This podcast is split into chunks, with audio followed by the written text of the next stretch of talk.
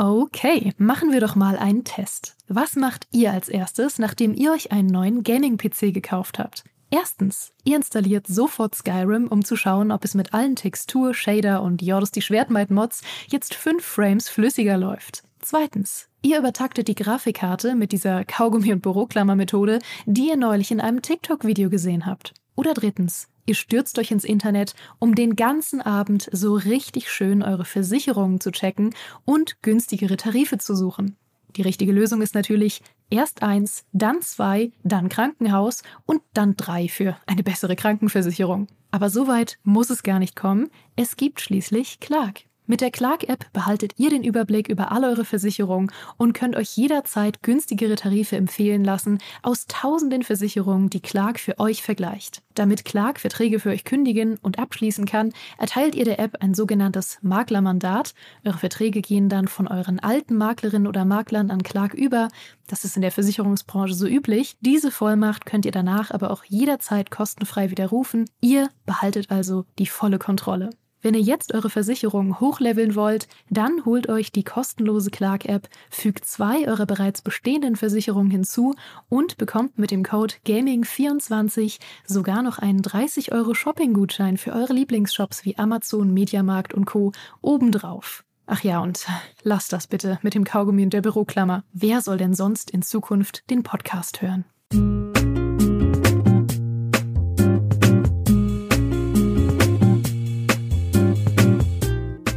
Wir bei GameStar verstehen uns als eiserne Verfechter der Demokratie und liefern doch regelmäßig den Beweis, dass diese Demokratie einfach nur alle auf die Palme bringt. Denn über unsere Listen der besten Spiele wird zwar in der Redaktion basisdemokratisch abgestimmt, aber über nichts streiten wir hinterher so sehr und so intensiv wie über diese Listen und die Platzierungen der einzelnen Spiele. Natürlich auch bei unserer Liste der 300 besten PC-Spiele aller Zeiten, durch die ihr jetzt auf GameStar GameStar.de blättern könnt. Und oh, ich sag nur, Master of Orion 2 hat's gar nicht reingeschafft. Stellaris steht auf Platz 230 und Ultima 7 schafft es nur auf die 170. 170, das ist sechs Plätze hinter Tropico. Tropico, Leute, bei aller Liebe, ich bitte euch, ich brauche gleich eine Papiertüte zum Reinatmen. Ihr merkt schon, es gibt Redebedarf und okay, es gibt auch Dinge, die mich an dieser Liste glücklich machen. Also sprechen wir drüber. Natürlich mit der Königin der, der, der, der Listigkeit, kann man das sagen. Sie hat die Listenwahl geleitet und ihr kennt sie natürlich als Moderatorin unseres Zweitpodcasts. Was spielst du so? Herzlich willkommen, Geraldine. Hallo Micha, ich kann gerade gar nicht wütend sein. Ich wollte wütend in den Podcast gehen, aber dann wurde ich Zeuge, wie du dir beim Öffnen einer Excel-Tabelle einen Muskel gezerrt hast und jetzt bin ich zu belustigt ja, zu wenig bewegt zwischen den Jahren, aber ich will dich gleich wütend machen. Sag doch mal ganz kurz, was macht es mit dir, dass Vampire the Masquerade Bloodlines nur auf Platz 88 gelandet ist? Oh Gott, das macht so viel mit mir. Wir haben, wir haben ein gemeinsames Dokument, wo wir reingeschrieben haben, über welche Plätze wir reden wollen. Und da hast du als Kommentar bei Vampire daneben geschrieben, geht ja eigentlich. Und ich habe drunter geschrieben, nichts geht da, weil überhaupt nichts geht da. Ihr seht, äh, es gibt schon Missstimmung in diesem Podcast und die wird jetzt womöglich noch größer, denn unser Gast muss sich schon Baldrian in die Zwiebelsuppe rühren, wenn er nur hört, dass wir eine neue Liste veröffentlicht haben. Ihr kennt ihn aus dem Bayerischen Rundfunk, vom Online-Spielemagazin Wasted und natürlich vom Podcast Last Game Standing. Herzlich willkommen, Christian Schiffer. Hallo, lieber Micha.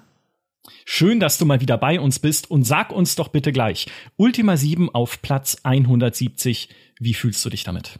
Ich kann, also es ist, ähm, ich sag mal so, also eigentlich würde meine, meine Stimmung zwischen Niedergeschlagenheit und Wut changieren. Aber jetzt ist es halt nicht die erste Liste, die ihr gemacht habt. Es ist halt bisher schon kein guter Track Record bei euch gewesen, was eine korrekte Platzierung von Ultima 7 angeht. Deswegen bin ich da nicht großartig überrascht. Ja, es ist halt einfach, wie es ist. Ja. Das ist halt so wie, weißt du, wenn du Fan von 1860 München oder so bist, dann irgendwann, irgendwann kapitulierst du einfach und sagst, ja, äh, es ist halt einfach, wie es ist und es wird nicht besser werden. Ja. Oh Gott, du bist so enttäuscht von uns. Ich, es tut so weh gerade, wie enttäuscht du von uns bist. Ich muss, äh, du hast ja in mir einen Verbündeten. Ich habe es mir zur Aufgabe gesetzt, in jeder Liste, die wir machen, Ultima 7 weiter nach vorne zu pushen durch unnachgiebigen Wahlkampf. Und ich habe es geschafft. Also äh, zumindest innerhalb des Rahmens Ultima 7 ist in dieser aktualisierten Liste, die wir ja vor fünf Jahren zum ersten Mal aufgesetzt haben mit den 250 besten PC-Spielen aller Zeiten. Jetzt ist sie erweitert worden auf 300 Spiele und da hat es Ultima 7 geschafft, sich nach vorne zu kämpfen um 79 Plätze oh. vom unsaglichen Platz 244 eben auf diese 170 aber die Mission ist damit noch nicht beendet. Also ich gebe auch erst auf, wenn das irgendwie, ich sag mal, wenn es mindestens in den Top 50 ist. Ja, ich will ja nicht gleich hier genau. nach den Top 10 greifen oder sowas, nicht nach den Sternen greifen, sondern hier vernunftbetont äh, auf dem Boden bleiben und sagen, Top 50 würde reichen, aber also es kann einfach nicht sein. Und ich fand es sehr nett, wie äh, Geraldine und ich äh, eine kurze Vorbesprechung äh, gemacht haben für diesen Podcast. Und sie meinte schon, es ist schön, dass immer wenn es, äh, wenn ich mit euch beiden im Podcast bin, zum letzten Mal zum Thema Open Worlds, ihr anfangt über Ultima 7 abzunörden, warum es so toll war.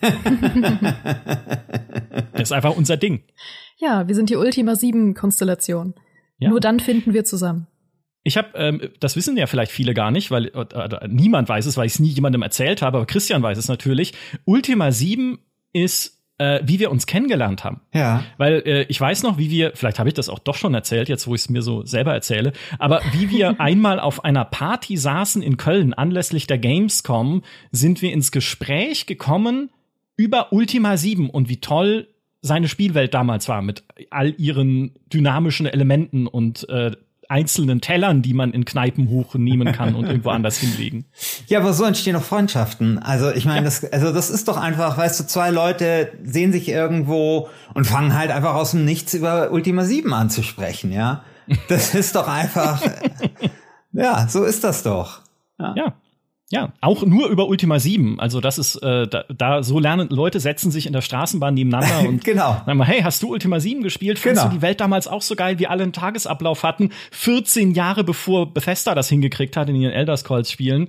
Ja, und dann sagen die so, ja, stimmt, ja, fand ich auch geil. Das ist halt so ein niedrigschwelliges, weißt du, so ein, also so ein, es gibt ja im Journalismus gibt es ja den Begriff der Eisbrecherfrage. Also wenn du so ein Interview führst, dann stellst du halt immer erstmal so eine bisschen depperte Frage am Anfang, die aber halt so ein bisschen emo ist und die leicht zu beantworten ist, um das Eis zu brechen. Und es gibt ja auch eben so Eisbrecher-Gesprächsthemen. Und so eins ist halt Ultima 7. Ja, wenn du mhm. halt auf so einer Cocktailparty bist und du stehst an deinem Bistrotisch und so und da sind irgendwelche Leute, die hast du noch nie zuvor gesehen, ja, dann fängt man halt einfach mal so ein Gespräch über Ultima 7 an. So ist das. Genau.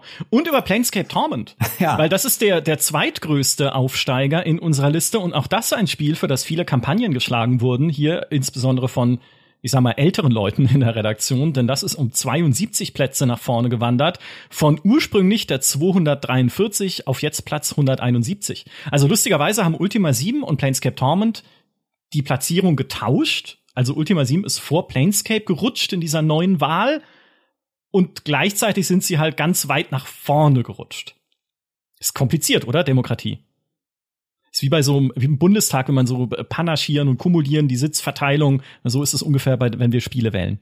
Es ist ja auch, also ich meine, ich finde es ja gut, dass äh, Planscape Torment äh, überhaupt mit dabei ist und so weit vorne, aber ich meine, Leute, es ist halt hinter Fallout 3, ja. Und Fallout New Vegas ist hinter Fallout 3. Und ich meine, und da zeigt das natürlich auch die Defizite dieser, dieser Demokratie, weil ihr da natürlich auch dann irgendwann in so Logikprobleme hineinläuft, weil, lauft, weil ihr habt ja irgendwie eine große, äh, ein großes Listicle, ich glaube vor zwei Jahren gemacht, die besten Total War Spiele und die halt gereiht. Und da war meines Wissens Total War, ähm, wie heißt das? Also dieses Rome. Medieval 2 war da bestimmt ganz vorne. Genau, Medieval 2 war, glaube ich, ganz vorne. Und Rome war, glaube ich, auf Platz 2. Und hier ist es zum Beispiel umgekehrt, ja. Und da sieht man dann sozusagen, also man könnte es ja vielleicht auch sagen, naja, vielleicht hat sich ja einfach die Meinung in der GameStar-Redaktion weiterentwickelt. Es ist ja auch völlig legitim. Aber das sind eben Sachen, die so auffallen. Also, aber vor allem diese, also Fallout New Vegas hinter Fallout 3, das finde ich schon sehr abenteuerlich, muss ich aber sagen. Das kann ich dir aber, da kann, das kann ich dir begründen, weil Fallout 3 war. Ja, da, da bin ich mal gespannt, mein Lieber. Ja, Fallout, äh, Fallout New Vegas ist ja, wie wir alle wissen, das erzählerisch beste Fallout. Ja, natürlich. Und mit den äh, schönsten, also jetzt zumindest von den neuen Fallouts, ne? Also sagen wir mal Fallout 2 jetzt mal kurz ausgeklammert. Aber Fallout 3 war das Spiel, das bewiesen hat, dass man diese alte, isometrisch hässliche 2D-Welt von Fallout perfekt in die dritte Dimension hieven und ihr dadurch sogar noch etwas hinzufügen kann. Ich sag nur, der Einstieg von Fallout 3 mit dem Aufwachsen im Bunker und dann dem Rauskommen ins Wasteland und dem Panorama ist einer der besten Einstiege, die es jemals gab. Also wenn ihr mal eine Liste macht, bester Einstieg in ein Computerspiel, dann bin ich da dabei. Aber leider geht das Spiel ja dann noch äh, 50 Stunden weiter. Und ich glaube, dass du aber natürlich so einen Punkt ansprichst, da wurde ja auch in den Kommentaren darunter angesprochen, das ist jetzt auch nicht so wahnsinnig exotisch, der Gedanke, nämlich so die Frage, naja, wie kann man Bedeutung und ähm, Qualität so auseinanderhalten, ja, oder was kommt in so eine Liste? Ich meine, wir sprechen ja irgendwann noch mal über die Spiele, die vergessen worden sind, aber unter diesen Gesichtspunkten würde ich zum Beispiel sagen, gehört ein Elite sehr viel mehr auf eine Liste als, was weiß ich, äh, was habt ihr da, Rockband, irgendwas so, ja? Oder genau, Guitar Hero 3, Legends of Rock, ja? Also, aber das ist natürlich klar, das ist so der, der Punkt. Ich möchte jetzt übrigens hier noch mal ganz kurz was sagen, weil bevor wir jetzt hier alle Hörer verlieren und die sich alle fragen, was hat der Micha da eigentlich für einen riesen Arsch Arschloch eingeladen. Äh, also, ich finde, die Liste ist natürlich vollkommen in Ordnung und es ist natürlich immer so, dass wenn du so eine Liste erstellst, jeder mit seinem Lieblingsspiel um die Ecke kommt und irgend so Jürgen sagt, hey, aber äh, was weiß ich, 1999 hat mir dieses und dieses Spiel auf meinem Pentium-PC durch die Pubertät geholfen, ja, deswegen gehört das da drauf. Und das, so ist das aber halt. Und das Schöne am Listen machen ist ja nicht die Liste an sich, sondern das sind ja genau diese Diskussionen, ja. Exakt. Deswegen möchte ich einfach nur sagen, ähm, bevor Leute irgendwie da sagen, es gibt kaum etwas unsympathischeres als ein Typ, der in einem Podcast die Lieblingsspiele von anderen Leuten runtermacht und hier irgendwie wie so ein Erbsenzähler dasteht, um da irgendwie zu sagen, dass ein Spiel drei Plätze hochkommt. Wir necken uns da ein bisschen und das gehört halt zum Listenmachen mit dazu. Und das ist so, ich, ich, für mich ist das sozusagen so eine lieb gemeinte Besserwisserei. Äh, und das möchte ich nur so vorherschicken, weil das kann, glaube ich, jetzt in dem Podcast öfter mal passieren. Ich bin in, in normalen Leben, wenn ich einfach nur in der Kneipe sitze und über Ultima 7 schwadroniere, total nett. So. Ja, äh, gut, dass du es nochmal sagst. Mein Finger war hier schon über diesem Kick-Button in unserem Aufnahmetool. Nein, aber deshalb laden wir dich. Es hat Tradition, dich einzuladen, einfach weil ich das so gerne mich mit dir äh, ein bisschen fetze, vielleicht auch was das angeht, weil es immer tolle Diskussionen sind. Und mit Geraldine natürlich auch. Also, das heißt, ähm, es ist hier eine, eine absolut harmonisch friedvolle Atmosphäre, auch wenn es nicht so klingt. An der Stelle möchte ich aber auch noch vorausschicken, dass diese Liste perfekt ist. Sie ist unfehlbar, sie ist rein objektiv und es ist absolut möglich, unter allen möglichen Gesichtspunkten ein Day of the Tentacle mit einem Skyrim zu vergleichen. Ja, Okay, äh, jetzt machst du gleich die ganz großen Fässer auf, weil die, ähm, aber das ist ja, was Christian gerade angeschnitten hatte. Äh, was würdest du dazu sagen? Weil das ist tatsächlich eine schwierige Frage, wenn man geht nach Bedeutung oder Qualität. Weil wenn du gehst nach Qualität, ne, also jetzt mal unabhängig davon, dass der Qualitätsbegriff sowieso für uns alle sehr subjektiv mm. ist, weil ich finde andere Sachen geil als halt irgendwie andere Leute, keine Ahnung. Wenn wir danach gehen würden, könnte man ja direkt verargumentieren, dass so ein Spiel wie Ultima 7 sehr weit hinten steht, weil es halt einfach nach heutiger, nach heutigen Gesichtspunkten schon allein super unbedienbar ist, ja, wie die Sachen im Inventar übereinander liegen, im Rucksack und solche, ne? Also, wo du heute denken würdest, haben die äh, hat da irgendwie der Programmierer gepennt oder sowas. Gleichzeitig von der Bedeutung her würde ich es natürlich viel weiter vorne einsortieren, weil es halt ein, ein, ein Pionier des Open-World-Designs war oder sogar ein Pionier dessen, was sich modernes Open-World-Design gerne wünschen würde, nämlich halt mehr Dynamik, mehr Entdecken, mehr was einfach um dich herum passiert, statt irgendwie Formeln zu folgen, die sich ständig wiederholen. Also, das ist eine, äh, das ist schwierig abzuwägen. Ich weiß nicht, Geraldine, wie geht's dir da? Ja, wir haben halt versucht, als wir das gemacht haben, irgendwie alles zu berücksichtigen, was einfach nicht möglich ist. Deswegen, also nee, natürlich ist diese Liste absolut nicht unfehlbar und objektiv. Sie ist komplett subjektiv. Sie ist außerdem auch ein bisschen Frankensteins Monster. Äh, basierend darauf, dass sie ja hauptsächlich die Originalliste von damals, von 2018 ist, mit den 250 besten Spielen, wo wir dann versucht haben, nach bestem Wissen und Gewissen diese 50 Spiele noch einzusortieren. Mhm. Ähm, also sie ist äh, ja ein Produkt seiner Zeit, wie man so schön sagt, und ein Produkt unserer Meinungen und ein Produkt davon, dass sie von unterschiedlichen Leuten zu unterschiedlichen Zeiten auch angefertigt und erweitert wurde. Und äh, das finde ich eigentlich ganz schön, weil diese Liste hat sehr viel Charakter und sehr viel Persönlichkeit und sie zeigt auch eigentlich sehr viel wahrscheinlich über uns und über die Leute, die damals diese Liste gemacht haben, wo teilweise ja viele schon gar nicht mehr dabei sind heute. Und äh, das ist eigentlich ganz schön. Aber ja, wir haben versucht, äh, alles zu berücksichtigen. Wir haben natürlich immer gesagt, ähm, oft ist der erste Teil von einem Spiel relevanter als der zweite Teil, auch wenn der zweite vielleicht im Endeffekt die bessere Grafik hatte oder irgendwas besser gemacht hat dann war vielleicht trotzdem manchmal der erste Teil der bedeutendere, wie zum Beispiel bei Sims. Und mhm. steht dementsprechend weiter vorne. Wir haben natürlich auch geschaut, wie wir die Spiele bewertet haben. Ähm, wir haben natürlich auch geschaut, ähm, ob jetzt äh, sie qualitativ irgendwas besser gemacht haben als ein anderes Spiel. Aber es ist wirklich wahnsinnig schwierig, so viele verschiedene Spiele aus unterschiedlichen Genres und völlig unterschiedlichen Dekaden miteinander zu vergleichen. Und dann zu sagen, oh ja, ich würde sagen, dieses zehn Jahre alte MMO, das steht irgendwie genau zwei Plätze unter diesem kleinen Story-Adventure. so, nee, das ist einfach nicht möglich. Aber im Endeffekt ähm, sind wir irgendwie bei dem rausgekommen, was es jetzt ist. Und damit müssen wir jetzt alle leben. Nächstes Mal machen wir so eine, so eine hochwissenschaftliche Bewertungstabelle einfach, in die wir, äh, so wie früher in dem GameStar-Wertungssystem oder noch besser wie im Wertungssystem der Computerbildspiele früher, ne, wo ganz viele einzelne Faktoren bewertet und dann irgendwie zusammengerechnet wurden, um das einfach ja wissenschaftlich hieb- und stichfest zu machen. Da pfeifen wir auf Demokratie, da wird einfach, da setzt sich dann irgendwie da setzt sich dann Dimmy abends mal hin und bewertet irgendwie 600 Spiele und dann haben wir eine richtig gute Liste. Oder ihr macht das, lässt das von der KI machen. Also jetzt ist ja viel die Rede von GPT-3 und sowas und die KI-Revolution, die jetzt langsam anläuft. Ja, und dann soll die KI einfach mal, äh, weiß nicht, äh, 25 Jahre GameStar lesen und dann am Ende die ultimative Liste erstellen. Das ist ja reizvoll. Was da wohl dann am, äh, ganz vorne stünde. Weil wonach würde sie gewichten, ne? Die Spiele, über die wir die meisten Titelgeschichten hatten, jetzt mal rein aufs GameStar Heft bezogen, das wäre dann, ich weiß nicht, Anno 1503 oder so. also mir ist egal, wie sie gewichten würde, Hauptsache Anstoß 2 wäre dabei. Das ist nämlich auch so ein Spiel, was fehlt. Anstoß, okay. Wenn ihr wollt, sage ich jetzt mal was Positives über die Liste. Ja, bitte gern. Man also kann weil, sie zumachen. Weil Nein, ich finde, bitte. das, was Geraldine gesagt hat, ich finde, das finde ich ziemlich schlau und gut beobachtet und äh, dieses Gefühl hatte ich auch. Also nämlich, dass es eine Liste ist mit Charakter und ich finde, dass es eine Liste ist auch, die sozusagen das, was ich als, also ich habe die erste GameStar-Ausgabe gelesen, ziemlich gut so mein GameStar-Feeling ähm, so widerspiegelt. Ähm, ich finde zum Beispiel total cool, dass ihr ich meine, wir sehen ja so 300 Spiele, man denkt immer, okay, das ist eine lange Liste, aber die, der Platz wird ja sehr schnell sehr, sehr klein, ja. Mhm. Und ich finde es zum Beispiel total super, dass ihr einen Platz für ähm, für das äh, Blade Runner Adventure reserviert habt.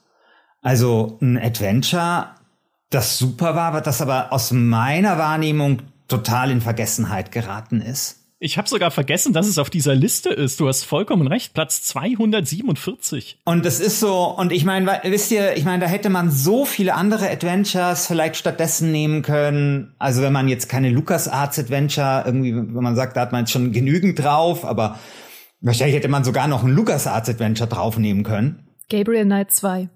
Ja, genau, von Sierra von mir aus. Oder also ich, es gibt, gäbe da verschiedene Sachen. Also ich meine, die, also auch die, wie hießen die Adventure mit dem Zauberer, äh, Simon the Sorcerer. Simon the Sorcerer. Ja, ja natürlich. Ja. Oder, oder solche Sachen. Da hätte es echt viel gegeben, aber ich finde, Blade Runner tatsächlich als Pick finde ich super spannend. Also ich finde, das ist eben so ein Spiel, das ist in Vergessenheit geraten.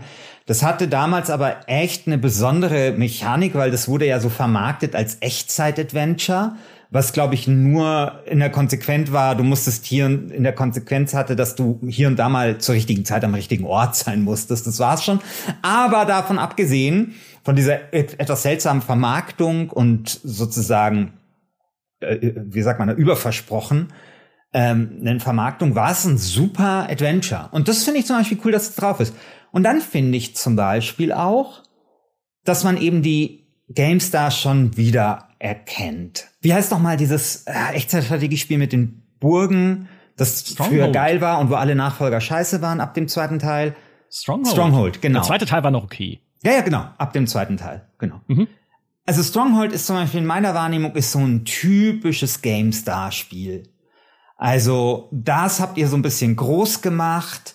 Das hat war ihr wart da so richtig richtig fuchsig drauf.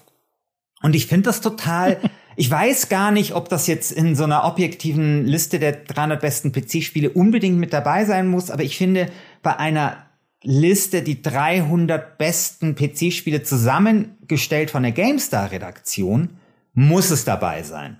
Und ich glaube sogar, oder vielleicht müsste es auch in einer anderen Liste dabei sein, aber auf jeden Fall nicht so hoch. Ich glaube, ihr habt es so auf Platz 70 oder irgendwo. Na? Ne? Also, und das finde ich eigentlich ganz cool. Und was ich interessant finde auch, ich hätte gedacht, dass eine PC-Spieleliste oder so, dass die deutscher ist. Hm. Also, dass da mehr deutsche Spiele drauf sind. Also ich hatte ja vorher so ein bisschen spaßeshalber Anstoß erwähnt, aber so, mir ist schon aufgefallen, es fehlt halt der Patricia, es fehlt Matt TV und so weiter. Aber ich finde es irgendwie auch ganz cool, weil mein Gott, es ist halt nicht die Christian Schiffer Liste, sondern es ist halt eine GameStar Liste. Und das sind halt Spiele, die haben bei euch in der Berichterstattung nicht so eine große Rolle gespielt, weil ihr einfach auch ein bisschen später gegründet worden seid. Und deswegen finde ich das irgendwie auch nachvollziehbar. Und deswegen das, was du sagst, also Geraldine, so dieser Charakter. Ich hatte da eben wirklich das Gefühl, okay, das ist halt eine GameStar-Liste. Und das finde ich irgendwie ganz schön. Ich auch. Ich muss da deiner Zustimmung weiterhin zustimmen. Äh, das hast du sehr schön weiter, weiter ausgeführt. Ähm, und finde auch, dass wir, das war nämlich auch noch so ein großes Thema mit dem PC-Fokus. Da haben wir auch viel drüber diskutiert. Ähm, ich zum Beispiel fand, dass wir auch mehr PC und mehr so klassische deutsche PC-Spiele auch hätten mit reinnehmen können oder auch höher platzieren können. Ähm, aber da mussten wir am Ende einfach so einen Mittelweg finden. Also ich persönlich zum Beispiel hätte Anno äh, viel größer für den PC gesehen, als jetzt irgendwie eine PC-Portierung von God of War. Auch wenn God of War vielleicht ein größeres Spiel ist. Aber hm. bei einer speziellen PC-Liste hätte ich zum Beispiel gesagt, Anno ist ja das Aushängeschild für den PC. Hat keiner auf mich gehört. Ähm, ist okay. Ich bin nur ein bisschen traurig. Aber am Ende ist ja auch das Lustige. Ich glaube, niemand hätte diese Liste genau so gemacht. Also das ist wirklich nicht die Liste von einer Person, sondern das ist eine Liste, die absolut niemand auf der Welt in exakt dieser Platzierung gemacht hätte, sondern sie ist eben der Mittelwert aus all diesen Persönlichkeiten von uns, von den Leuten, die sie damals gemacht haben, von den Leuten, die sie heute gemacht haben und von all den Diskussionen, die wir darum hatten. Ja, das ist nämlich auch etwas, das ist mir aufgefallen und das ist übrigens etwas, wo ich nicht genau, also wo ich selber keine so richtig abschließende Meinung habe, nämlich die Frage, wie PCig muss eigentlich eine PC-Spieleliste sein. Ja, also ich habe vorher mich ja schon aufgeregt über äh, was ist das nochmal? Guitar Hero 3 Legends of Rock. Wenn ich ein PC-Spiel vor Augen habe, denke ich nicht an Guitar Hero 3 Legends of Rock, was übrigens, by the way, nicht das geilste Guitar Hero ist, aber egal, ja. Also es ist also wirklich abenteuerlich aus meiner Sicht. Und das finde ich ist natürlich genau sowas. Also ich meine, ähm, klar, ich meine auch so, ich meine, ihr habt da auch so ein Star Wars Jedi Fallen Order drauf und so. Also da, da wären mir, also abgesehen davon, dass es natürlich echt bessere Star Wars Spiele gibt, wären mir auch PC-igere Star Wars Spiele eingefallen. Und ich würde sagen, na ja, ich finde die Frage, wie PC ein PC-Spiel sein muss, nicht besonders relevant für die Entscheidungsfindung auf so einer Liste. Aber ich würde sie wahrscheinlich, wenn ich irgendwie die Wahl habe zwischen zwei Spielen, die irgendwie in allen anderen Kategorien Bedeutung, Qualität oder sowas gleich sind, könnte es bei mir zum Beispiel sein, dass sowas dann für mich den Ausschlag gibt. Was ist dir denn an den Star Wars Spielen nicht PC-ig genug? es ist halt für, also ich, ich habe ja genau dieses äh, Star Wars Jedi Fallen Order gemeint. Ja, okay. Ja, also klar, äh, das hätte natürlich auch auf jeder anderen Plattform erscheinen können, ist es halt auch, ja. Klar, kann man schon, kann man schon, also ist vielleicht, lass, lass mich lieber irgendwie, um meinen Punkt zu machen, bei dem Guitar Hero Beispiel bleiben. das ist es, das ist es halt eher, aber ich weiß gar nicht, also ich glaube, bei Star Wars hätte es, also da müsste ich jetzt noch mal drüber nachdenken, aber vielleicht Spiele gegeben, die vielleicht die geiler sind und eben noch ein bisschen PC, aber wurscht. Ja, also ich mein, ist nicht, also das, das ist nicht mein stärkstes Beispiel, das gebe ich schon zu.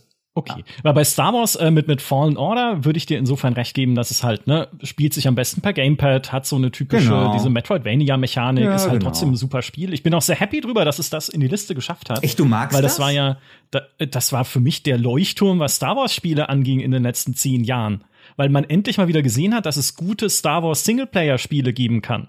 Und ich freue mich sehr auf den zweiten Teil. Ich freue mich auch, weil Fallen Order so eine ja, genau wie Andor, wie die Star Wars Serie, so eine Lücke schließt, ne, in dem Kanon, weil ich da etwas erleben kann, was ich so in den Serien oder Filmen bisher nicht erleben konnte, nämlich die Zeit des entstehenden, aufkeimenden Imperiums und wie sie Jagd machen eben auf die Jedi.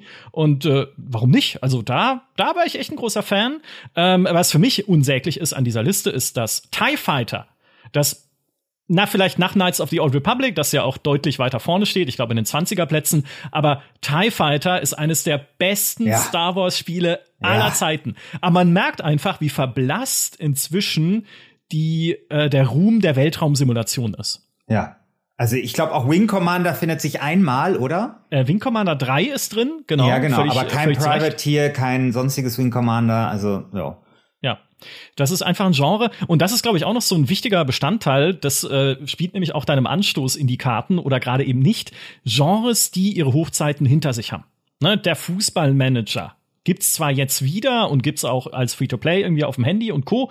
Aber es war mal eines der bestimmenden, insbesondere deutschen PC-Genres. Jetzt ist es weg. Weltraumsimulation haben wir rauf und runter gespielt in den 90ern. Heute wenn ich mich neben ein paar Kinder in der, im Bus setze und sage, Mensch, damals die Weltraumsimulation und ihr nee, wisst gar nicht, was ihr verpasst, die setzen wenn sich weg. Wenn du dich bei Kindern neben dem Bus setzt, du bleibst schön bei Ultima 7 als Gesprächseinstieg. Ja, ja. Hey, kennt, aber bei Ultima 7 sagen sie dann alle, ah, geil, jawohl, Ultima 7, das war, das war der Hammer. Ja, aber das ist, genau, du, Ultima 7 ist halt selbst also angesichts seiner, seiner eher so mittelmäßigen Platzierung, ist ja wenigstens ein Rollenspiel. Und das Rollenspiel mhm. ist ja nie gestorben. Im Gegenteil, es mhm. ist heute nach dieser Schwächephase, die es mal hatte vor Baldur's Gate, ja heute mhm. wieder so präsent wie noch nie mhm. durch auch den Open-World-Trend. Mhm. Aber sowas wie, also ich meine, Wing Commander könntest du noch verkaufen mit, hey, guck mal die lustigen Muppet-Katzen an in den, in den Realfilmsequenzen, die sie damals gedreht haben. Mit Luke Skywalker, den kennt ihr doch, junge Leute, aus Star Wars, ja, der da äh, Commander Blair war dann. Ähm, aber es ist schon, es ist einfach nicht mehr, nicht mehr angesagt. So. Aber da gibt's mehrere Genres, die ein bisschen auch tot sind auf dieser Liste. Ja. Also das ist zum einen ist das auch der, der klassische Simulator. Wir haben halt stellvertretend für alle Simulatoren so den Landwirtschaftssimulator 22 da drauf gepackt, weil wir gesagt haben, ja, ja, der hält die Fahne hoch für alle guten Simulatoren. ähm, dabei ist das vielleicht gar nicht unbedingt der beste Simulator aller Zeiten. Also alleine, dass der Eurotruck Simulator 2 da nicht drauf ist, ist eigentlich ein Unding, weil das ist ja nun mal eins der, also mit riesigem Abstand eins der bestbewertetsten Steam-Spiele aller Zeiten.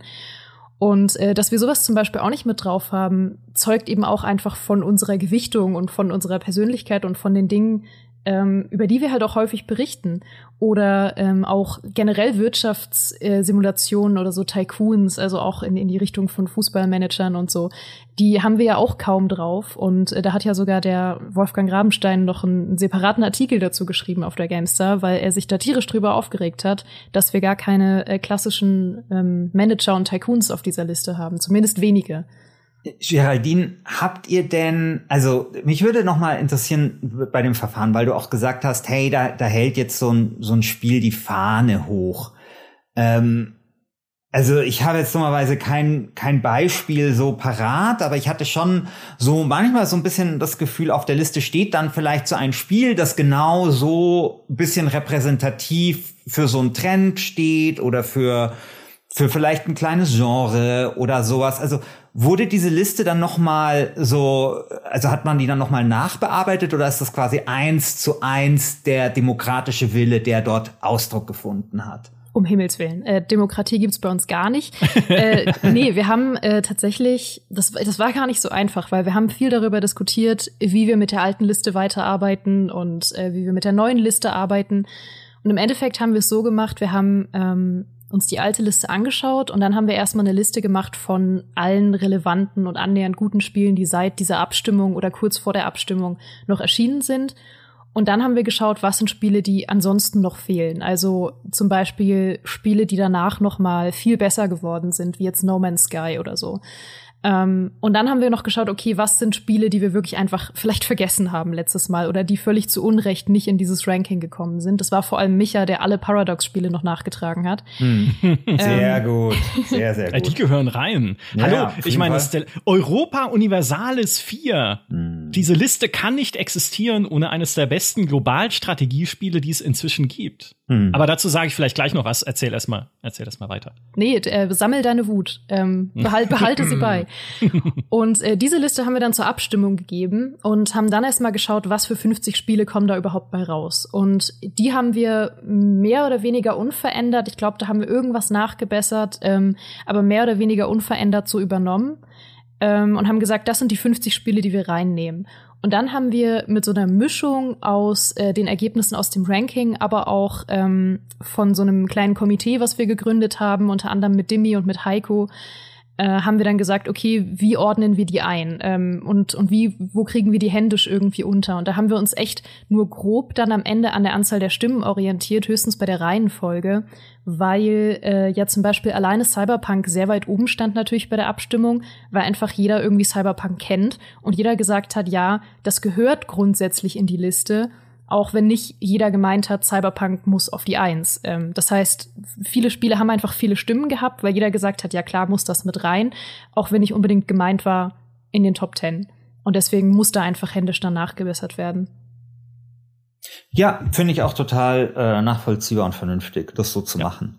Ich habe, äh, wenn ich, wenn ich, wenn ich mir die Liste so äh, vornehme beziehungsweise durchscrolle, habe ich direkt in den allerletzten Plätzen, also sind sozusagen die schlechtesten der 300 besten PC-Spiele auf unserer Liste, habe ich gleich so viel Liebe, also abgesehen von Dishonored 2 und Darksiders, die beide enorme Abstürze hingelegt haben im Vergleich zum ersten, zur ersten Liste, zu den 250 besten Spiele.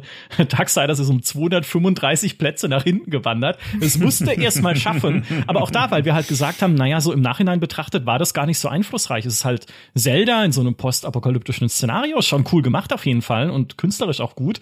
Aber es ist nicht so ja nicht besonders genug, um es halt so weit vorne einzustufen, dann gleich mal nach hinten verschoben.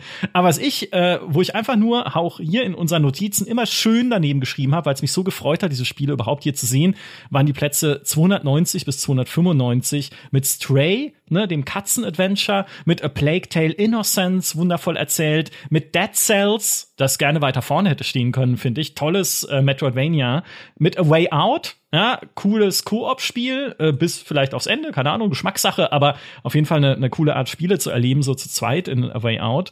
Dorfromantik, da haben wir das deutsche Spiel oder eines der wenigen deutschen Spiele auf der Liste, das ja noch relativ jung ist, aber doch seinen kleinen Hype schon hatte als äh, Zen-Kartenlegespiel in der Pandemie, das wir alle gebraucht haben.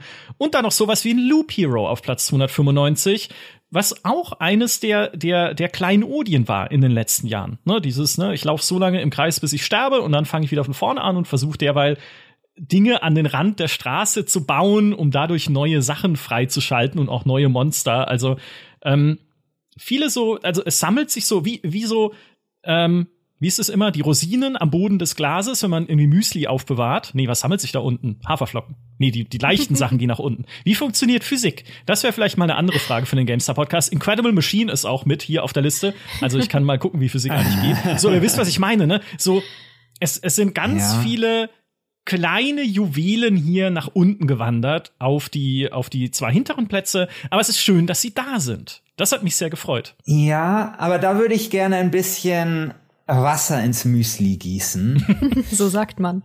Und zwar finde ich ja die Beobachtung völlig richtig, dass das ja immer so eine Momentaufnahme ist und dann quasi, wenn Spiele halt im Gespräch sind oder nicht so, so alt sind, dann hat man sie halt im, im Gedächtnis, aber mittelfristig äh, sagt man dann vielleicht doch, naja, eigentlich so die große Bedeutung hat es nicht, wie du jetzt gerade bei deinem Darksiders Beispiel genannt hast. Umgekehrt geht das natürlich auch, also dass quasi Spiele wieder einen Bedeutungszuwachs erlangen. Und ich glaube, dass Planscape Torment dafür ein sehr gutes Beispiel ist.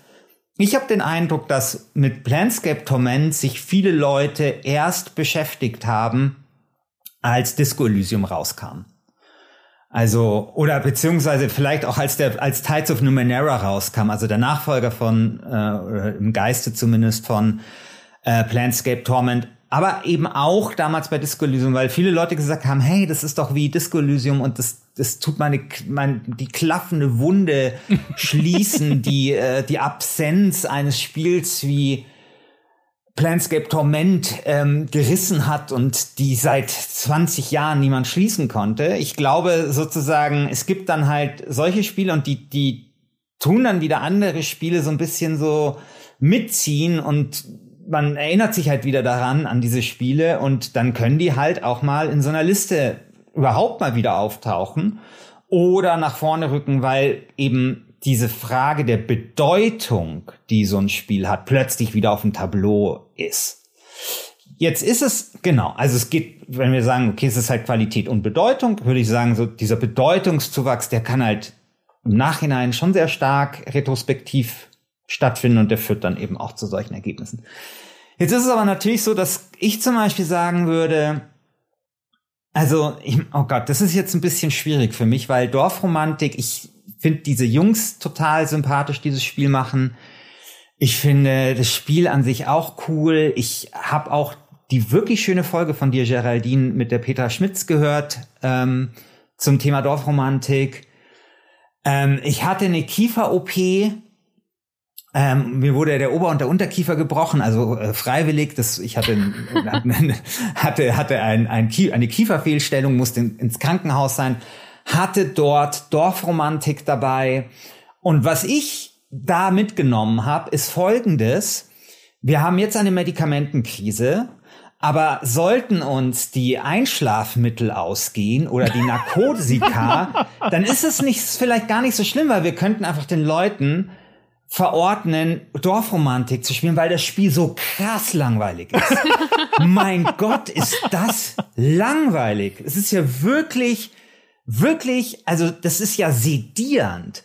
Und ich glaube, ja, natürlich, so wie du das jetzt geschildert hast, äh, Micha, ja, Corona ist noch nicht lang vorbei man idealisiert das jetzt, wie man da in der Wohnung saß. Die Kinder haben Masken genäht und alle haben Block, Blockflöte gespielt und keine Ahnung was. Abends hat man den äh, Pflegerinnen und Pflegern und den Mitarbeiterinnen der des, Pfle äh, des, des Krankendings da irgendwie applaudiert. Und dann hat man halt auch noch Dorfromantik gespielt. Und ich würde da sagen, wenn ihr die Liste in fünf Jahren macht, keine Sau äh, interessiert sich noch für Dorfromantik. Das ist genau sowas, dass dieses Spiel wird zum Beispiel in seiner Bedeutung abnehmen. Und ähnliches, glaube ich, ließe sich genau für diese, also eben genau bei diesen 300 bis 91, also ich glaube auch zum Beispiel ein, ein Stray wird, äh, wäre nicht mehr auf so einer Liste und sowas. Das sind so Spiele, die, also Stray zum Beispiel kommt im Game Pass raus, ist eine schöne vier, vier Stunden Erfahrung. Da redet man mal so einen Monat drüber. Aber in drei Jahren interessiert sich keine Sau mehr für Stray. Und das ist, glaube ich, schon auch so ein Problem. Also was heißt, das ist ein Problem? Es ist, glaube ich, ganz natürlich einfach, dass eine Liste natürlich immer nicht im luftleeren Raum existiert, sondern halt ja, in, in der Gegenwart und die besteht halt einfach bei Spielen natürlich aus den Spielen, die in letzter Zeit erschienen sind. Und ich glaube, gerade so für diese Spiele, die hinten auf der Liste sind, da glaube ich, also da würde ich bei vielen wetten, dass sie nicht mehr auf einer 300er Liste wären. Und zwar schon in einem Jahr nicht mehr, wenn ihr die Liste in einem Jahr nochmal machen würdet. Machen wir natürlich, ist geplant. ja, ja, ich hoffe ja auf eine 500er Liste. Also, ja. Ich, ich, hatte ja das, ich hatte ja mal die Idee, die 1000 besten Spiele zu wählen. Ich habe es aber nie, Noch ich habe darüber auch meine Kolumne in der GameStar geschrieben. Das ist, war wie dieser Einbaum bei Robinson Crusoe, der sich so einen riesigen Baum fällt, um von der Insel wegzukommen. Und dann ist der Baum, dann hüllt er den Baum aus Und erst als er ihn ausgehöhlt hat, fällt ihm auf, der Baum ist viel zu schwer, da kann ihn ja kein Millimeter bewegen. Und dann steht dieser Baum für Ewigkeiten und ma mahnt ihn an seine eigene äh, Arroganz und Unfähigkeit und Selbstüberschätzung. Und genau das ist das Excel-Dokument, das ich angelegt habe, indem ich erstmal tausend Spiele sammeln wollte, um dann da irgendwie drüber abstimmen zu lassen, um am Ende die ultimative Liste der tausend Spiele zu schaffen. Da bin ich nicht über 273 oder sowas rausgekommen. Aber hier, um nochmal auf dein hartes Urteil zurückzukommen, mhm ich, also ich, ich würde dir mit kaltem Herzen recht geben. So ist es ja auch diesmal passiert. Ne? Es gab ja auch diesmal Spiele, die hinten aus der Liste rausgerutscht sind, weil sie schon damals relativ weit am Ende standen. Deswegen stehen sie ja auch relativ weit am Ende. Gleichzeitig sind das aber, warum diese Spiele überhaupt drin sind, ne? hat ja einen, einen ganz gewissen Grund. Das sind alles Spiele, die uns ein bisschen Magie wiedergebracht haben. Und zwar diese, die Magie des kleinen Spiels, wenn man das so sagen kann. Ne? So dieses, hey, es können immer noch in unserer durchindustrialisierten Branche kleine Sachen aus dem Nichts kommen von kleinen Teams. Ne? Bei Dorfromantik waren es was, vier Studenten oder sowas, die mhm. das zusammen äh, geklöppelt haben. Und dann kriegen wir das, bekommen es in die Hände. Ich habe Dorfromantik empfohlen bekommen äh, von einem von einem Partner von uns, die mit uns die Vollversionsspiele äh, machen, die mir einfach geschrieben haben und gesagt, hier guck dir mal dieses Dorfromantik an. Ist, ist doch vielleicht ganz äh, interessant. Äh, Games ist es. Und äh, ich habe halt so, ja, wenn ich Zeit habe, ne, also ist halt jetzt schwierig, ne, und außerdem wir wir haben so viel anderes zu tun. Und dann habe ich es mir aber doch mal angeguckt und gedacht, ah, oh, Mensch, ja, Mensch, das ist so, also ne, dass, dass selbst ich, der den ganzen Tag nichts anderes macht, als durch den Sumpf des Gamings zu warten, noch so kleine Überraschungen erleben kann und so schöne Überraschungen erleben kann. Und das gilt halt für alle oder ganz viele Spiele, die halt äh, auch jetzt neu in die Liste reingekommen sind aus den letzten Jahren das hat doch was Wundervolles. Und das ist auch so ein bisschen die äh, demokratisch gewählte Belohnung, dass sie es dann doch hierhin schaffen. Und wer weiß, ne? Ich meine, vielleicht sagst du auch in ein paar Jahren sowas wie A Plague Tale, was es erzählerisch macht, wie es halt so dieses, wir haben damals gesagt, es ist The Last of Us, aber halt auf einem niedrigeren Level, ne? So dass sozusagen Indie The Last of Us, auch wenn das nicht eins zu eins so stimmt, aber ne, vielleicht wäre sowas in ein paar Jahren auch weiter vorne zu finden, weil man einfach sagt, hey, also das hat doch mehr Eindruck hinterlassen und ist stärker in unserer kollektiven Erinnerung geblieben als vielleicht andere Sachen wie ein Darksiders. Ja, und dann, und dann ist es so, ihr habt das dann schon früh gesehen. Das ist halt so wie, was weiß ich, wie wenn man den elfjährigen Messi entdeckt oder so. Ne? ja. Also, ich kann, sowas Klar. damals bei Stronghold. Ich kann dir sagen, ein Spiel, wo ich, äh, wo ich mich hinter den Kulissen gestritten habe mit den Kollegen, aber auf freundschaftliche Art gestritten, ist äh, Among Us. Weil das war meine mhm. Argumentation bei Among Us. Ich habe äh, Dimi und Heiko gesagt, Among Us ist doch ein Sommerhit für Zwölfjährige. Die Gesichter hättest du mal sehen sollen. Ähm, weil sie aber auch dann wieder zurecht gesagt haben, Among Us ist vielleicht als Spiel, ne, ihr kennt es ja, das ist dieses auf einem Raumschiff und einer ist der Verräter und dann muss man, oder mehrere, und dann muss man rausfinden, wer sind die Verräter, bevor sie alle umbringen können.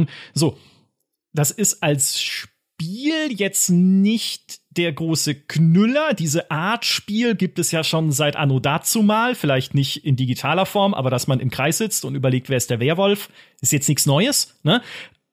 Aber Among Us hat halt einen für die Zeit zumindest, in der es richtig groß war, gezeigt, was Spiele für einen kulturellen Einfluss haben können. Und selbst jetzt in Glass Onion, in einem neuen äh, Film von Ryan Johnson mit hier, ähm, wie heißt er, jemals James Bond, ähm, na, Daniel Craig als äh, Detektiv, selbst da spielen sie Among Us in einer Szene.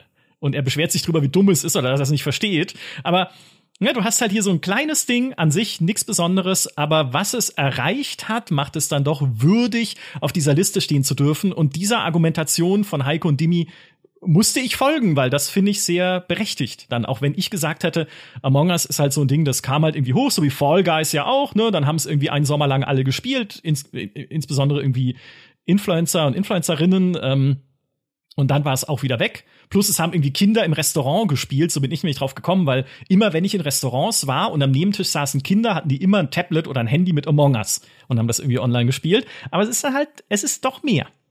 Es war aber auf jeden Fall auch der erste befremdliche Moment für mich, dass Among Us irgendwie das bessere Spiel sein soll als Pillars of Eternity 2. ja, das ist ja unGamestar, ne? Also, oh Gott. Also da darf ich gar nicht drüber nachdenken. Oh Gott. Ich meine, Pillars oh of Gott. Eternity 2 auf der 286, was, was hat Among Us 283? Aber Pillars of Eternity 2 ist halt so, es ist halt die logische Fortsetzung von äh, Baldur's Gate oder so oder Pathfinder. Ne? Also da gibt's halt andere. Ja, aber es ist halt, es ist aber halt auch Pillars of Eternity 2, ne? Ja, es ist schon sehr Es gut, hat halt natürlich. ein Schiff und so. Es Das ist, ein schon sehr- Nachteil immer von Spielen. Schiffe. ich liebe es. Wie kann man Schiffe ist so so- sehr hassen, Micha? Ich hasse Piraten, aber die sind ja meistens auf Schiffen. ah, es ist so, so es ist dieses Schiff, ich liebe dieses Schiff. Naja, also ich finde, Piraten machen jedes Spiel 30 Prozent besser. Ja, ich Alter. auch. Ja, ja. Was? Ja, Ja. ja. Also Jetzt ich, verbündet ich ihr euch wundere mich, gegen dass, mich? dass, dass das überhaupt eine, eine, eine Haltung ist, die hier äh, überhaupt äh, Diskussionsbedarf evoziert. Ich bin ja schon froh, dass nicht irgend, durch irgendwelche Unglücke Sea of Thieves weiter vorne gelandet ist in dieser Liste. Oder Sid Meier's Pirates noch, das ist ja nicht mal drin, zum Glück. Also Entschuldigung, aber du als Weltraumsimulationsfan, da spielst du ja im Grunde auch nur einen Piraten, wenn wir mal ehrlich sind. Ja, Das ist halt meine interne, bitte, also hallo, nein, in Wing Commander 3 bin ich hier, bin ich ehrenhafter Pilot der Terranischen Konföderation. Ähm, so, aber die, äh, meine jahrelange Lobbyarbeit hier hinter den Kulissen gegen Piratenspiele hat nahezu vollständig gefruchtet, außer halt bei solchen Sachen wie Sea of Thieves äh, und äh, Pillars of Eternity. Aber ja, Pirates ist auch nicht auf der Liste, ne? Aber gut. Ich, ich würde, also ich finde, dass das du zu Among Us sagst, eigentlich, das geht in so eine ähnliche Kerbe, ähm, als Geraldine vorher gesagt hat, da gibt es halt ein Spiel und das hält die Fahne für etwas hoch. Und ich finde tatsächlich, Among Us ist halt genau das. Das ist halt so, dieses Spiel steht halt für die ganzen Fall Guys, also für diese ganzen äh, einen Sommer von äh, von Influencern hochgejatzten und dann sozusagen in den Mainstream überschwappende Spiele, die dann, was ich von Alexander Ocasio-Cortez gespielt werden. so, ja. Das, dafür steht das und das finde ich total legitim, wenn wir eben sagen, es geht auch um Einfluss. Und ich finde auch sowas, zum Beispiel zu The Darkest of Times, ähm, ich finde, es ist, ähm, To, to the Darkest of Times, finde ich, ist kein schlechtes Spiel. Ich finde es jetzt aber auch kein herausragend gutes Spiel. Ähm, wenn es jetzt so um die Mechanik geht, was die Thematik angeht, geht es mir natürlich ganz anders. Und ich finde auch, das ist sowas, da finde ich dann die Diskussionen müßig. So gehört es auf eine Liste, weil ich finde, es gehört auf die Liste, weil es für etwas steht. Es steht nämlich dann auch zum Beispiel für This War of Mine, was ihr nicht auf der Liste habt, glaube ich, oder für für Spiele, die sich eben mit dem Nationalsozialismus auseinandersetzen. Und dafür steht es, finde ich, total beispielhaft für eben das, was halt auch in den letzten Jahren äh, aufgekommen ist, eben mit so Spielen wie To the Darkest of Times oder My, My Child Lebensborn, glaube ich, ähm, hieß das aus, aus Norwegen. Und dann, da finde ich, hat das dann eben so eine Rechtfertigung. Ja, ich finde, man kann irgendwie so Pass pro Toto sagen, okay, ist vielleicht nicht das beste Spiel, aber es steht sozusagen für eine Veränderung im Medium-Computerspiel und es ist der herausragende Vertreter dieser Veränderung. Und das kann man, das, das, das rechtfertigt es dann auf so eine Liste gesetzt zu werden. Ja. Ich muss dir zustimmen und zugleich vehement widersprechen. This War of Mine ist natürlich auf unserer Ach so, Liste ist auf auf der Platz Liste? Sorry. 198, Oh, wo es hingehört. okay. Ja. Ja, finde ich auch, dass dahin gehört, weil This War of Mine ist ein wirklich gutes Spiel. Ja. Also das ist, finde ich ja, ich meine, das ist ja nicht nur so eine Kunstscheiße, äh, wo Leute gesagt haben, hey, wir kriegen irgendwie fünf geile Artikel in der FAZ, wenn wir ein Spiel machen, das sich mit äh, Krieg auseinandersetzt, sondern es ist ja auf der mechanischen Ebene ein sehr gut gemachtes Spiel. Ja. Und ich finde, dass dieser Erfolg kein, kein, ähm, keine Eintagsfliege war, hat man dann eben bei äh, bei Frostpunk gesehen, das meiner Meinung nach beste Aufbauspiel der letzten zehn Jahre und das sich auch völlig zu Recht auf der Liste findet. Ja. Wenn der Moment gekommen ist, müssen wir übrigens grundsätzlich über Storyspiele reden. Also über diese ganzen Adventures aller, ähm, auch Through the Darkest of Times und irgendwie Edith Finch und auch was hier hinten steht, Return of the Opera Din, das habe ich noch mit reingeschummelt. äh, da müssen wir mal generell drüber reden, wenn der Moment gekommen ist. Ich sag Bescheid, wenn er da ist. Äh, jetzt ist er noch nicht, aber da, da sage ich schon mal, dass ich was zu sagen werde. Ich würde das jetzt aber gerne hören. Also du kannst jetzt hier nicht so teasern und, und die Angel auswerfen, dass wir alle schon so anbeißen wollen und jetzt so zurückziehen. Ja, na gut, dann sag ich's jetzt. Niemand kann uns ja, aufhalten, gerne. dann sage ich jetzt. Wir ja. haben ja einige Story-Spiele hier drin, unter anderem eben auch einer meiner Favoriten, Edith Finch. Und äh, sehr weit vorne, sehr, sehr weit vorne, ich scrolle die ganze Zeit, weil ich es suche, Firewatch auf Platz 105. Und ich finde, dass das teilweise ein bisschen wild ist, diese, diese Sortierung. Äh, und da merkt man auch einfach, dass es ein bisschen zusammengezimmert ist aus mehreren Listen und mehreren Abstimmungen und mehreren Meinungen und äh, Leuten, die sicher auch nicht äh, jedes dieser Spiele gespielt haben, weil einfach objektiv äh, zum Beispiel What Remains of Edith Finch das viel bessere Spiel ist natürlich als Firewatch. Findest du? Ja, okay. mhm. auf jeden Fall. Also ich mochte Firewatch aber es steht ja, wenn ich das richtig sehe, von allen so klassischen Story-Adventuren äh, tatsächlich am weitesten oben. Und das fände ich schon ein bisschen wild zu sagen, dass das so das leuchtende Beispiel für klassische Story-Adventure ist.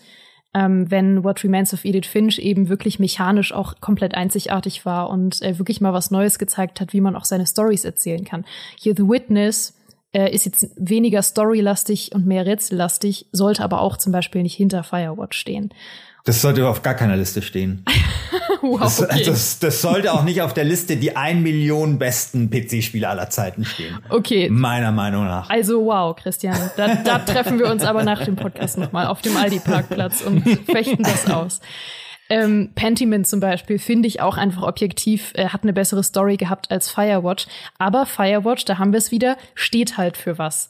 Ähm, Firewatch ist ein Spiel, was viele Leute kennen, äh, was die meisten vielleicht gespielt haben, die irgendwann mal sich in Story Adventures vorgewagt haben und äh, wo einfach jeder was mit anfangen kann. Und dann sagt man halt, okay, Spiele wie Firewatch stehen dann halt auf Platz 105, äh, wenn eigentlich objektiv es bessere Story Adventure gibt als das. Ich, äh, ich bin tatsächlich nicht so tief drin in diesem Story-Adventure-Genre, hab aber gerade Pentiment gespielt und muss dir recht geben, das erzählt super.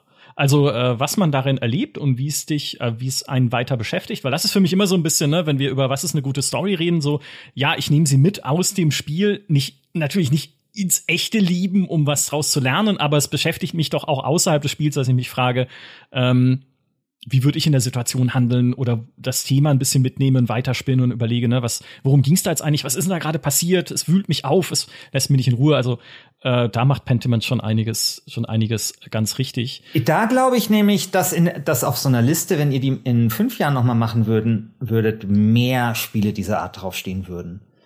Weil ich glaube, dass das Adventure als Genre gerade ein Comeback ähm, erlebt und zwar deswegen, weil sozusagen das Adventure jetzt auch so ein bisschen so eine neue Form findet. Also dieses Ding, was halt bei so Telltale-Spielen vor Jahren schon angedeutet worden ist, ne? Also so, du hast ein Adventure, aber mit Entscheidungen, mit Konsequenzen, die aber damals bei Telltale halt noch nicht ähm, richtige Konsequenzen hatten, hatte und sozusagen, da war das, war man halt noch nicht so weit.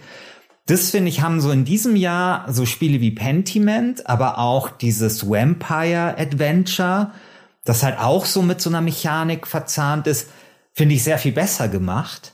Und ich kann mir sehr gut vorstellen, dass das Adventure-Genre diesen Weg weitergehen wird. Ich meine, das haben wir natürlich auch schon bei so Leu bei so Dingen gesehen wie, was ich, Fahrenheit von David äh, Cage damals und sowas. Das ging ja auch schon in die Richtung. Oh, das war ein fantastisches, katastrophales Spiel.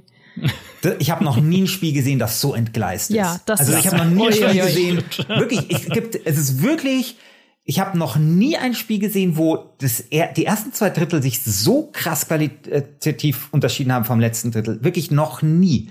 Das ist absolut. Also da hätte ich gerne mal so ein Postmortem dass mir das erklärt, wie, wie, wie so ein Spiel zustande kommen kann. Aber wir hatten diese Ansätze, aber ich glaube tatsächlich, dass sich da jetzt halt viel mehr tut in der Richtung und dass man sich viel mehr bemüht, dem Adventure-Genre sozusagen mechanisch neues Leben einzuhauchen. Und ich weiß, dass jetzt so zwei Spiele sind noch kein Trend, aber ich könnte mir vorstellen, dass das trotzdem weitergeht und da mehr dann solche Sachen dann auch auf so einer äh, GameStar-Liste im Jahr 2027 drauf wären. Also als auch das erste Mal so der Begriff Walking Simulator aufkam, was äh, erst eine Beleidigung war und jetzt ganz stolz auch so als Steam Tag sogar getragen wird und jetzt einfach eine ganz normale Genrebezeichnung ist. Ähm, das war ja das erste Spiel, war so ein bisschen Gone Home, was äh, das Die Esther, oder? Äh, ja, die Esther kam noch davor, aber das war viel weniger populär. Also das kennen ja mittlerweile auch einige, ist auch ein schönes Spiel. Aber ich sag mal, was, wo dann so viele das auch mitbekommen haben, weil ich glaube, das hatte damals dann auch ähm, na, wie heißt er? Ich weiß natürlich, wie er heißt. Dieser bekannte Gaming-YouTuber. Gronk. Dankeschön. Ah, ja, Weil Gronk das gespielt hat. Ähm, liebe Grüße, ich weiß total, wie du heißt. Entschuldigung. Wir waren mal zusammen in dem Event. Ähm, aber ja, der hat damals Gone Home gespielt und ich glaube, deswegen ist das äh, dann so ein bisschen populär geworden, dieses Genre. Und danach kamen dann eben viele in dieser Richtung äh, unter anderem Firewatch. Und Firewatch ist ja wirklich ein reiner Walking Simulator. Überhaupt nichts dagegen. Ich mochte Walking Simulator total gern, als die ihre Hochzeit hatten, ähm, wenn sie gute Stories erzählt haben. Aber Firewatch war in so vielerlei Hinsicht komplett ähm, forgettable. Ich weiß noch, als wir unser Ranking mit den besten Story-Spielen war es wahrscheinlich hatten. Und ich sollte die Laudatio schreiben zu Firewatch. Und ich dachte so, ja, Firewatch habe ich vor ein paar Monaten erst gespielt. Klar kann ich was dazu schreiben. Und dann saß ich vor meinem Dokument und war so, ja, Firewatch. Ich, ich weiß natürlich noch total, worum es da ging. Ähm, ich kann wirklich die Story nicht mehr äh, sinnvoll zusammenfassen und spielerisch bietet das eben auch nicht viel, auch wenn es in dem Moment eine schöne Erfahrung ist.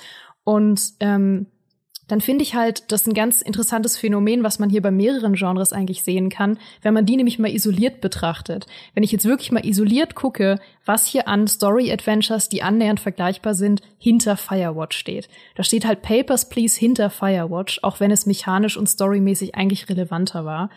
Ähm, da steht auch ein Limbo hinter Firewatch. Ähm, gut, es ist nochmal ein bisschen anderes Genre, aber sollte auch nicht hinter Firewatch stehen. Äh, wie gesagt, Edith Finch steht hinter Firewatch. Ich glaube, Dear Esther steht gar nicht drauf. Ähm, Undertale steht viel zu weit hinten, das ist nochmal ein Thema für später. Äh, und das sind alles Spiele, die mechanisch so viel mehr zu bieten hatten und auch von der Story mehr zu bieten hatten. Aber Firewatch ist irgendwie halt der Fackelträger, weil man es am ehesten kennt. Aber es ist wirklich faszinierend, so Genres hier mal isoliert einfach rauszusuchen und mal zu gucken, ähm, ergeben die in ihrem isolierten Ranking eigentlich Sinn. Sag noch einen Satz zu Undertale jetzt. Weil du hast dich, äh, auch das wieder ein Blick hinter die Kulissen, hier in unserem Aufnahmetool sogar Undertale genannt. es steht auf Platz 173, ist jetzt neu in der Liste, glaube ich, ne? Ähm, Sag, sag, schütte alles aus, was in deinem Herzen ist zum Thema Undertale. Ey, du machst mir immer kaputt, wenn ich sage, da sage ich später noch was zu. Dann sag dir immer, nee, musst du jetzt sagen. Nee, sag's ähm, jetzt. Ja. Gut, ich sag's jetzt. Undertale äh, ist auf Platz 173 und ich habe in unserem Dokument daneben geschrieben, hier habe ich geschummelt ähm, weil ich tatsächlich geschummelt habe. Ich äh, durfte Undertale laut unserer Regel eigentlich gar nicht mehr in die Abstimmungsliste mit reinnehmen, hab's aber einfach gemacht, äh, weil wer soll mich aufhalten? Ja. Also du hast ja auch Pläne zu rein manipuliert auf Platz 185. Dazu kommen wir wirklich gleich, weil jetzt muss ich erst was zu Undertale sagen und das okay. weiß ich von mir. Ähm, Undertale habe ich tatsächlich geschummelt ein bisschen, weil eigentlich war unsere Regel, dass wir, wie gesagt, äh, wie ich schon am Anfang erklärt hatte, gesagt haben, hauptsächlich Spiele, die nach 2018, also nach Sommer 2018 erschienen sind oder wirklich dann erst richtig relevant geworden sind. Undertale war nichts von beidem. Undertale gab es 2018 schon und es hatte danach auch keinen großen Aufschwung. Äh, und trotzdem fand ich es unfassbar, dass es nicht in dieser Liste war. Und dann dachte ich mir, ja gut, sie haben gesagt, Geraldine, setz mal die Abstimmung auf dann setze ich jetzt die Abstimmung auf und schreibe da Undertale rein. Was wollen Sie machen? Mich kündigen? Und dann habe ich es reingeschrieben und dann wurde ich gekündigt. ähm, nee, jedenfalls stand es dann drin und dann haben tatsächlich super viele Leute dafür abgestimmt, weswegen es dann es wirklich in die Liste geschafft hat. Da habe ich nicht geschummelt. Äh, aber ich habe, ich gestehe es jetzt hier zum ersten Mal. Eigentlich hätte es gar nicht in der Abstimmung sein dürfen. Aber es, ich konnte das nicht auf mir sitzen lassen, weil Undertale eben mehr als viele andere Story-Spiele in dieser Liste wirklich für was steht, weil es wirklich ein brillantes Spieldesign war, was einfach mal völlig verrückt war. Also was äh, eine völlig verrückte Geschichte erzählt hat, in einem völlig verrückten Look, äh, mit völlig verrückten Mechaniken, die damals wirklich noch komplett wild waren, weil es eben einfach nicht so viele Spiele gab, die so die vierte Wand durchbrochen haben auf so eine clevere Art, wie es Undertale gemacht hat. Ähm, ich habe ja schon in anderen Podcasts ab und zu über Undertale gesprochen und wie smart das eigentlich ist. Wenn man das nicht kennt, denkt man ja immer, Undertale äh, wäre einfach nur irgendwie ein lustiges Rollenspiel, ähm, was vielleicht irgendwie ein paar Story-Twists hat. Aber die Geschichte von Undertale geht ja so tief, dass einfach nur stellvertretend dafür stelle ich hier mal die Info hin, dass es einen Charakter in Undertale gibt, bei dem die Chance, ihm jemals zu begegnen, bei irgendwie 0,0001 Prozent liegt, weil das zufällig berechnet wird durch eine Nummer, die zufällig deiner Spieldatei zugewiesen wird, wenn du dieses Spiel spielst. Und dieser Charakter, der so unwahrscheinlich ist, dass man ihm jemals begegnet, ist ein absoluter Fan-Favorite. So, das vielleicht mal als Tease dafür, wie tief Undertale eigentlich geht. Und äh, deswegen gehört es auf diese Liste, weil es so viel gemacht hat, was zu dem Zeitpunkt noch nie gemacht wurde und was auch seitdem vielleicht nie wieder gemacht wurde bisher. Klingt interessant, aber ist nicht geiler als Anschluss 2. ja gut. Da, da kann ich dir jetzt eigener, nicht widersprechen. Ja, das ist, wenn man einen eigenen Podcast wert. Ist Undertale geiler als Anschluss 2? Und genau. dann diskutiert man zwei der Duell Stunden der Giganten. ja, genau. Ich habe äh, ich hab noch einen Punkt oder auch eine Herausforderung, die uns bei dieser Liste begegnet ist. Äh, gerade auch in Bezug auf die Paradox-Spiele, aber auch in Bezug auf sowas wie No Man's Sky. Geraldine hat es gerade schon erwähnt. Ne, Spiele, die an Bedeutung und an Qualität zugenommen haben mm. über die Jahre. Ne, unsere erste mm. Liste ist entstanden im Jahr 2017 da gab's nicht nur viele Spiele, die jetzt neu draufgekommen sind, noch nicht, sondern viele Spiele, die jetzt draufgekommen sind, waren da noch nicht so gut, weil sie weiterentwickelt wurden. Ne? No Man's Sky ist jetzt endlich mit dabei.